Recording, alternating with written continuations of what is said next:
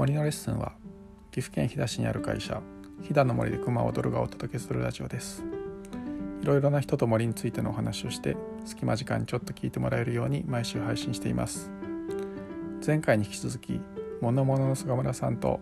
書籍杉で作る家具のこととそのワークショップのことそれを通じて私たちはどうやって愛用者になっていくかについてお話ししました。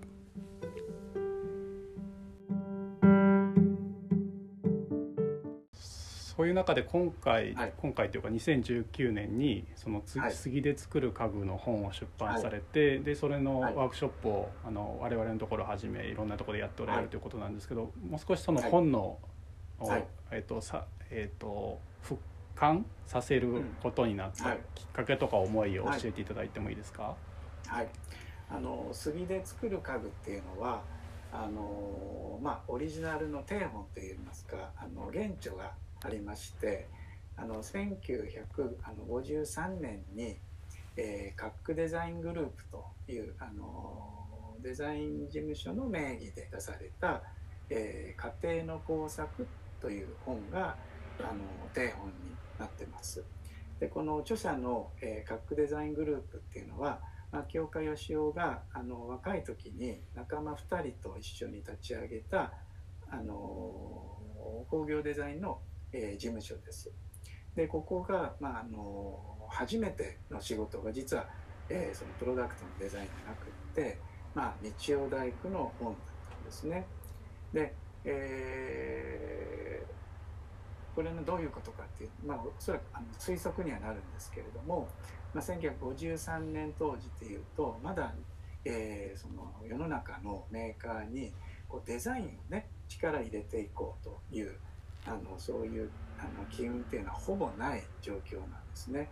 でまだあの戦後から間もない時で、えー、まああの世の中もそこまで豊かになってないと。でまあそのデザイン事務所を立ち上げたもののまだ仕事がある状態ではない中で、まあ、彼らがあの考えたのが、まあ、おそらくはその、えーと優れたその DIY のデザインを生活者に提供することであの生活を豊かにしよう。その工業製品に頼る前段階ですね。これは自分あの、まあ、先ほどのね工作自作自用の話につながっていくんですけれども自らで生活者が機能的な日用品を作り出すと。でその手伝いをその、えー、プロであるデザイナーがやるっていうことで、あの実際ですねまあ、一般の方にはあの到底考えられないような非常にあの機能的な、えー、デザインであの作られてます。でまずあの材料がですね、まあ、今そのあの SPF 材とかあの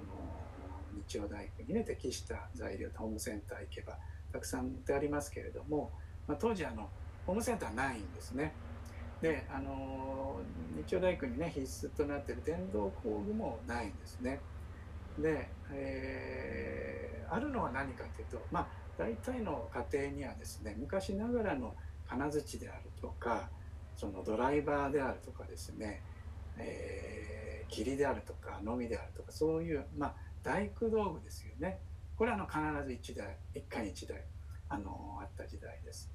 あのまあ、お父さんのねたしなみとして、まあ、お家の中のちょっとした修繕とか、えー、棚を作ったりっていうのは、まあ、そのお父さんの仕事あるいはおじいちゃんの仕事だったんですよね。同様にあのお洋服もまだ既製品がない時代ですからこれは型紙をね元にあのお母さんとかおばあちゃんが作る、まあ、身の回りの調味料もその家庭で作ってたようなあの時代です。でその時にあの身近な材料としてはですね、えー、まあ羽柄材といったり抜き板といったり、まあ、のじ材といったりするんですけれどもまあ、お家の内装屋根裏とかですね、まあ、そういったところに使う杉の安い、まあえー、板ですね。板材。これをですねノコギリで、えー、切ってでこれを構造体にあのして、えー、木ネジで組み立ててそれでいろんな家具を作りましょう。ということであの、まあ、通常ではあまりこう考えられないような、えーまあ、建築的な視点で、椅子を作ったりテーブルを作ったり棚を作ったりしてます。でそれがあの今見ても非常にあのモダンというか機能的というか、まあ、時代を感じさせないと。で僕はね特にそのやっぱデザイン的な美しさっていうのに心をひあの惹かれて、まあ、あのまずね最初に、えー、俯瞰をしよういうことで、まあ、あの出版社に、えー、企画を、えー、持ちかけました。ところがですねあの最初のあのその、えー、タイトルっていうのは、まあ、DIY のその名作デザインと、まあ、いうような切り口だったんですけれども、まあ、これはそのデザイン的な素養がない人にとっては、まあ、普通の手作り家具ではないかとどこが違うんだと、まあ、いうような話にですね、まあ、編集会議でなれまして、で一回あのボツになりました、でもどうしてもあの出したかったのでもう一回担当の編集者といろいろ作戦会議をしまして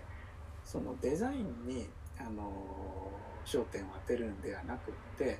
その材料であるね杉に焦点を当てようということであの提案をし直したんですね。であの杉っていうのはあのご承知のようにあの戦後にねあの植林したあの日本今はもう杉だらけですけれどもこの杉が今その伐採適齢期になっておりまして、まあ、なんとか活用していこうというのがねあの国策にもなって、まあ、オリンピックの、ね、メインスタジオもかなり木質化されてるわけですけれどもこの日本人にとってね最もふんだんにあって、まあ、歴史的にもね縄文時代からその日本人って杉をあの身の回りのものに使ってきてますからそれにこう馴染みを、えー、持ってもらおうと。いうことでその杉で作る家具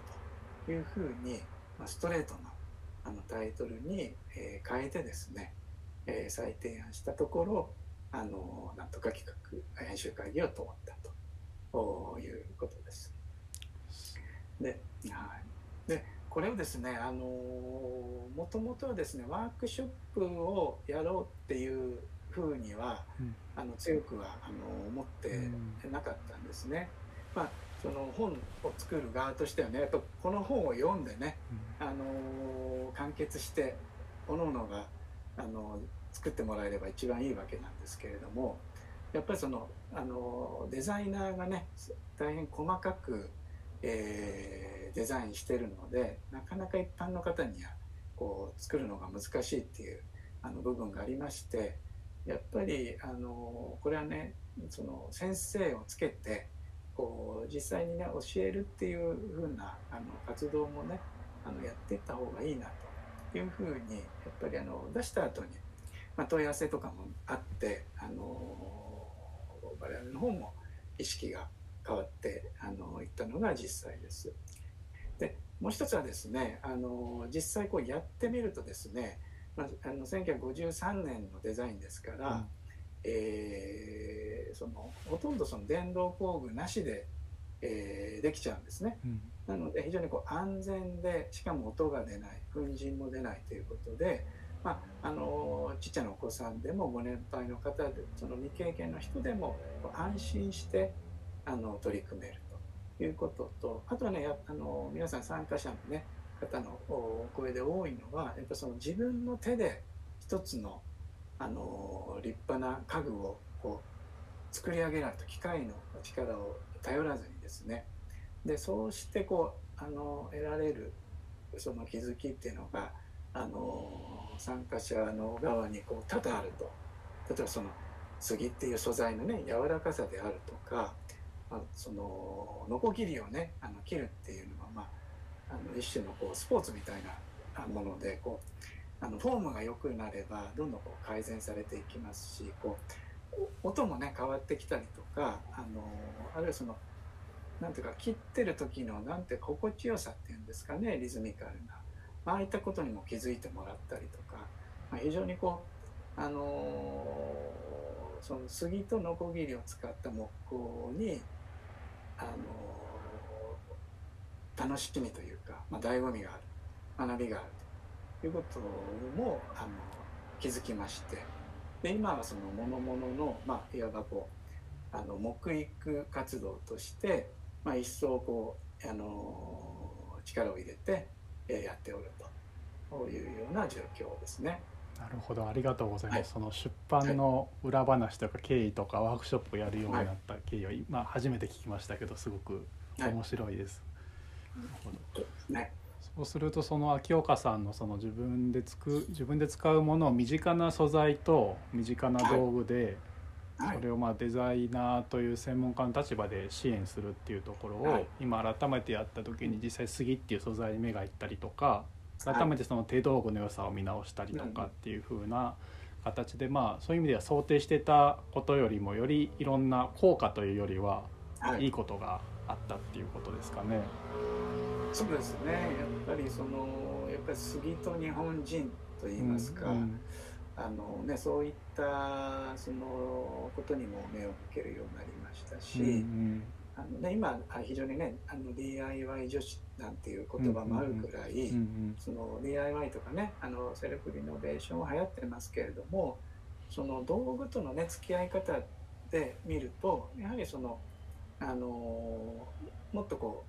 う原始的なっていうかあの、うん、ローテクのねあの木工っていうのも、まあ今となったら逆に新鮮というか、うんうん。ほとんどね手の子っていうのはプロもアマチュアの方も使わなくなってきてる中で、ああいうこう素材にこうダイレクトにこう向き合っていくっていうのは、あのまあ、ある種のそのグリーンウッドワークっていう、まあ、生木でね、やる木工があるんですけれども、まあ、そういったこう原始的な木工の,、まあ、あの楽しさと、いうことをこう思い出させてあのくれると。いうこともありますしあとあの、えー、ものものは去年からですね、えー、その木の住まいづくりもあの外部の設計事務所と一緒に進めてるんですけれども、うん、まあ、その手がかりとしてねその杉で作る家具っていうのはお家を作るあの材料でできてますからね、まあ、その家の材料を使って家具をね作り、まあ、それをあの暮らしの中でね毎日使うっていうことで、うん、その最終的にはねその木の住まいにもうあの興味を持って、ね、あのワークショップでね使う、まあ、家具で使うその杉の量なんてたかが知れてますから、うん、まあ、最終的にはそういったそのあつらいによるね木造住宅、うん、まあ京香さんのその、えー、あつらいの最たるものは住宅であるで町の中に大工の技を残そうということで、うん。うんうん、憲兵率っていうあの法律用語建築法の法律用語がありますけどあれをもじって、うん、えー、建売率っていうのを建売率7割っていうのを提唱してるんですね。うん。うん、で町の中でそれは2つ意味がありまして建売住宅を7割にとどめて残り3割注文住宅で家を建てましょうと。いうことと、もう一つはですねお家の中を7割まで仕上げはとどめて残り3割は住まい手が完成させましょうと、あの自分好みにですね、まあ、そういったことも言ってまして、まあその京香さんのその提案のね、えー、ものものでは、えー、達成できなかったことの一つとして、まあ、木の住まいづくりっていうのを考えた時に、その杉で作る家具っていうのはこう両輪の活動にあのなってるなというふうに今思いますね。なるほど。今、ね、その杉ヒノキをもっと使おうとかそれこそ、はい、木の家をっていうことはよくあの言われてますけれども、はい、なんて今教えていただいたようにもうちょっとそこ最終的な使い手とか住まい手とそこの素材を近づけるっていう意味では、はい、そのいろんなキャンペーンをやったりとか、まあ、いい商品を作るっていうのもそうかもしれませんけど、はい、今のその素材と近づく機会を提供するのが一番いいのかもしれないですね。そうですね、まあ、特にねその広葉樹とね比べるとやっぱり杉のね特徴っていうのはまああの温かみがあって軽くてね、うん、あのやっぱなんか日本人をこうほっとさせるようなね、うん、あの材料かなとも思いますし、あとはその木工のね材料で見た時も非常にこう加工がしやすいので、まあ、一般の方でもそのとっつきやすいと、えまあ、そんなあのいい特徴もあのいろいろ備えてるんじゃないかなというふうに思います。まあ、あの平熊さんの方はねあの杉というよりかは、まあうん広葉樹のね、あの活用促進っていうのがあのミッション、うん。えーだとは思うんですけれども、うん。はい。そうですね。でももともとはその、特に飛騨は家具の産地ということもありますのであのそのみ身近にある素材を使おうっていう意味では同じで、まあ、飛騨は広葉樹が身近にあるのにわざわざ外から広葉樹を買ってきてはい使っているっていうところを少しでももうちょっと自然な形にしたいなっていうところがあっての活動なのでそこは杉を使うっていうところと同じかなとは思ってはいるんですけどただやっぱり広葉樹を使うっていうとどうしても杉みたいに簡単に加工ができないのでうん。乾燥させたり機械加工したりっていうところで言うと一般の人が直接っていうのはなかなか難しいところもあるんですけどでもなるべくそういう機会を増やそうとしてファブカフェでもワークショップを企画したりとかはやってるので今回のあのご一緒させていただいたのもすごく勉強になったしい。い機会だなとうん。思ってます。うん。あのーはい。あごめんなさい。あの松本さんもねあの2日間ワークショップ今回あのやらせてもらってあのかなりね一緒に同席していただいたりまあちょっと息子さんもねあの ノコギリ特訓に、はいありがとうございます。参加させたりっていうことであのまあそのオブザーバーとしてあのなんかどんなことをあの感じられましたかね？その受講生の方のうん。取り組み様子を見て。そうですね。でも今回改めてお話聞かせていただいてる理由にもなるんですけどはい。あの一番感じたのはやっぱり一番最初にその菅村さんに、はい。まあ、先ほどお話しいただいた秋岡さんの思想だったりとか、いその生活者としての在り方だったり素材との関わり方みたいなところの思想があってでそこの実践としてワークショップをさせていただいてものを作るとかでそのための生活技術としてノコギリの使い方を教えてもらうとかっていうのはややっぱり世の中のワークショップとかまあ我々が普段しているワークショップともやっぱり全然ち違うなっていうのはすごく思いました。あの皆さんの姿勢もやっぱりななんて言うんですかね。そのこの椅子を作るぞっていうよりも自分が愛用者になるためのうんうんうん。なんていうの練習、まあ、まさにレッスンみたいな形でうん受けておられてうん。で僕もちょっと子供がやらせてもらったのもななんでしょうね、そのここの椅子を作りたいとかこの技術を覚えておくといいよっていうよりは、はい。まあ、そういう態度を身につけてほしいなっていうような。形だったので、まあ、参加者の方もそういう思いを感じることが多かっうんたですね。うん。でワークショップの中でも講師の方々も、あの適宜そういうことをおっしゃってましたし、はい。あのこれで完成させて終わりっていうよりはこのあとその自分の生活に合うように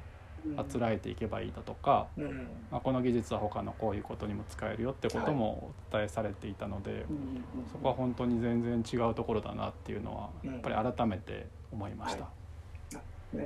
あのねあのそのワークショップのね入り口っていうのは、まあ、大体の皆さんがあのかっこいいね椅子を、あれ売ってないからねうん。その 自分でやむなく作ってでも欲しいと、うんうん。まあ、いうようなことで皆さんそこが動機になって参加される方が多いんですけど、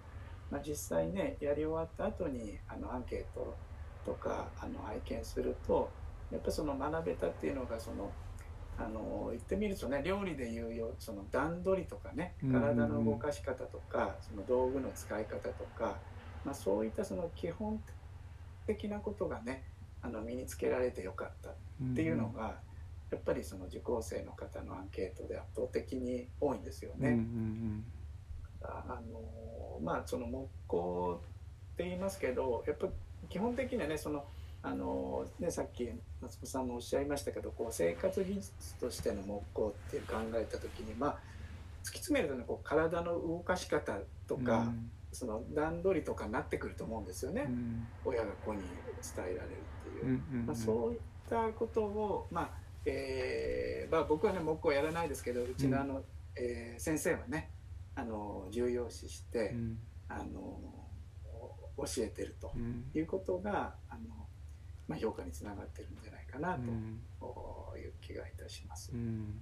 はい。そうです。さっきのあのす杉で作る家具のお話を伺ってても今日はあの 僕もこの仕事やっていながらあの不器用で木工はやらないんですけどただそこの生活技術みたいな話で言うと最はい。近結構その料理も、まあ、コンビうん。それこそコンビニで美味しいものが安くい。つでも買えますけど、はい。あえてでも無理して料理しなくても例えば一汁一菜でいいとか、うん。まああ冷蔵庫にあるものでスープだけで、はい。あの作ってもいいんだよみたいな料理本はい。も結構出てたりして、そういうのにも近しいのかなと思って、例えば今あの流行りのスパイスカレーを作るのも珍しいスパイスをたくさんこう入れてそのために料理をしなくても、はい。あの余り物でとか旬のもので、ちょっと、あのこの最低限のスパイスでこんなカレーが作れるよみたいなこともあったりする。結構そういうのにも近しいのかなと、あの思いました。うん。ですね。なのでなんかそういう意味でも非常にこうエッセンスがねふんだんに、うんあの盛り込まれてうん。いい活動じゃないかなと 自分はあの思っいてます。やそうですね、はい、はい。実際あの今まで、まあ飛騨だけではなくていろんなとこでされていて実際どどういう方が参加されてるのかってどうん。どういうふうな反応があるのかとあんた本当はこんな人にも参加してもらいたいんだけどここはなかなかうまくいかないなみたいなことってありますか、そうですね。あの一これね全国共通してるんですけども一番意外だったのがあのその最もその日曜大工にあの程遠いうん。60以降の、まあ、女性のおばさまうんうんの方々ですうんうね、んが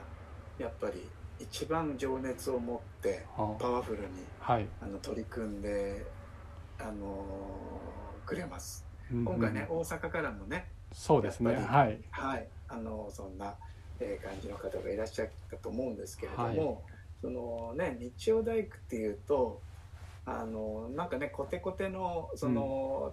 定年退職したおじさまのね、うんうんオビークラフトっていうようなこう、うん。あのイメージがありますけれどもねあの、まあ、僕らのワークショップに限ってはあの全くその、まあ女ね、ご年配の女性の人が、うん。まあ、最もあの一生懸命取り組んで、うん。あのくれると。うん。まあ、これがねなぜかっていうとちょっと僕も 説明にちょっと困る部分はあるんですけれども、はい。まあ全般的に言えるのは多分その興味とうん。がと時間とフットワークが軽ういんのがね多分その世代のその女性たちなのかなっていうあの気もいたします。うんあとはその自分のね孫のために、えーこのあの椅子を作ってあげたいとかですね、うんまあ、そういった気持ちでいらっしゃる方も、あのいますね。うんこれすごく意外でした。あーえじゃあ、はいは始める前まではやっぱりそその少し日曜代行するようなお父さんがメインになるかなっていう想定だったんですか？まあそうですね、まああのまあ女性が多いだろうなっていうのは、まあ、この種の、ねワークショップに限らず、あのそうかなとは予想してたんですけれども、あのここまでねこう年齢が上の方が多いっていうのは、うんあの持ってなかったですね。んそうですね。こ本当に今回も、あの今回来られた方は、はい。普段のイベントに絶対来られない方だったのでしかも大阪からわざわざっていうのはうんあの方はびねもっくりしました。うね定年退職して、うん。あの DIY にはまっちゃって、うん。あのどうしてもね自分で作れないからっていうことでね、4時間ねかけてうん。ご主人といらっしゃった、う。ん。ですからもうなんていうかそういうこうあのんこちらでねあのこういう人たちにっていうのはあえてこううん。決めない方がいいのかなっていうふうにうんうんうん。思ってやってますね。う。ん、そうですね、その一方で今回は富山からそのデザインとかはい。工芸学んでる、うん。あの女性のね大学生はい。の方も来てもらってそういう若い人たちもその秋岡さんの話聞いてもらって、は実際作ってもらってっていうのもすごいいい風景だなと思いました、その60そうですね。歳の、ね、おばちゃんから家族連れから女子大生まで。そうですね。あのねその女子大生の、ね、方があのアンケートに非常にいいあのコメントを残して、えーくださってまして、はい。ちょっとねこれせっかくなのであの読み上げたいというふうひぜひに思います。私もあの非常に感銘を受けましてちょっとお待ちくださいね。はい。はい。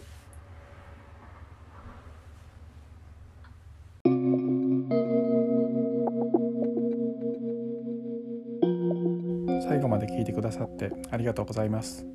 次回は1週間後に配信予定ですのでどうぞお楽しみに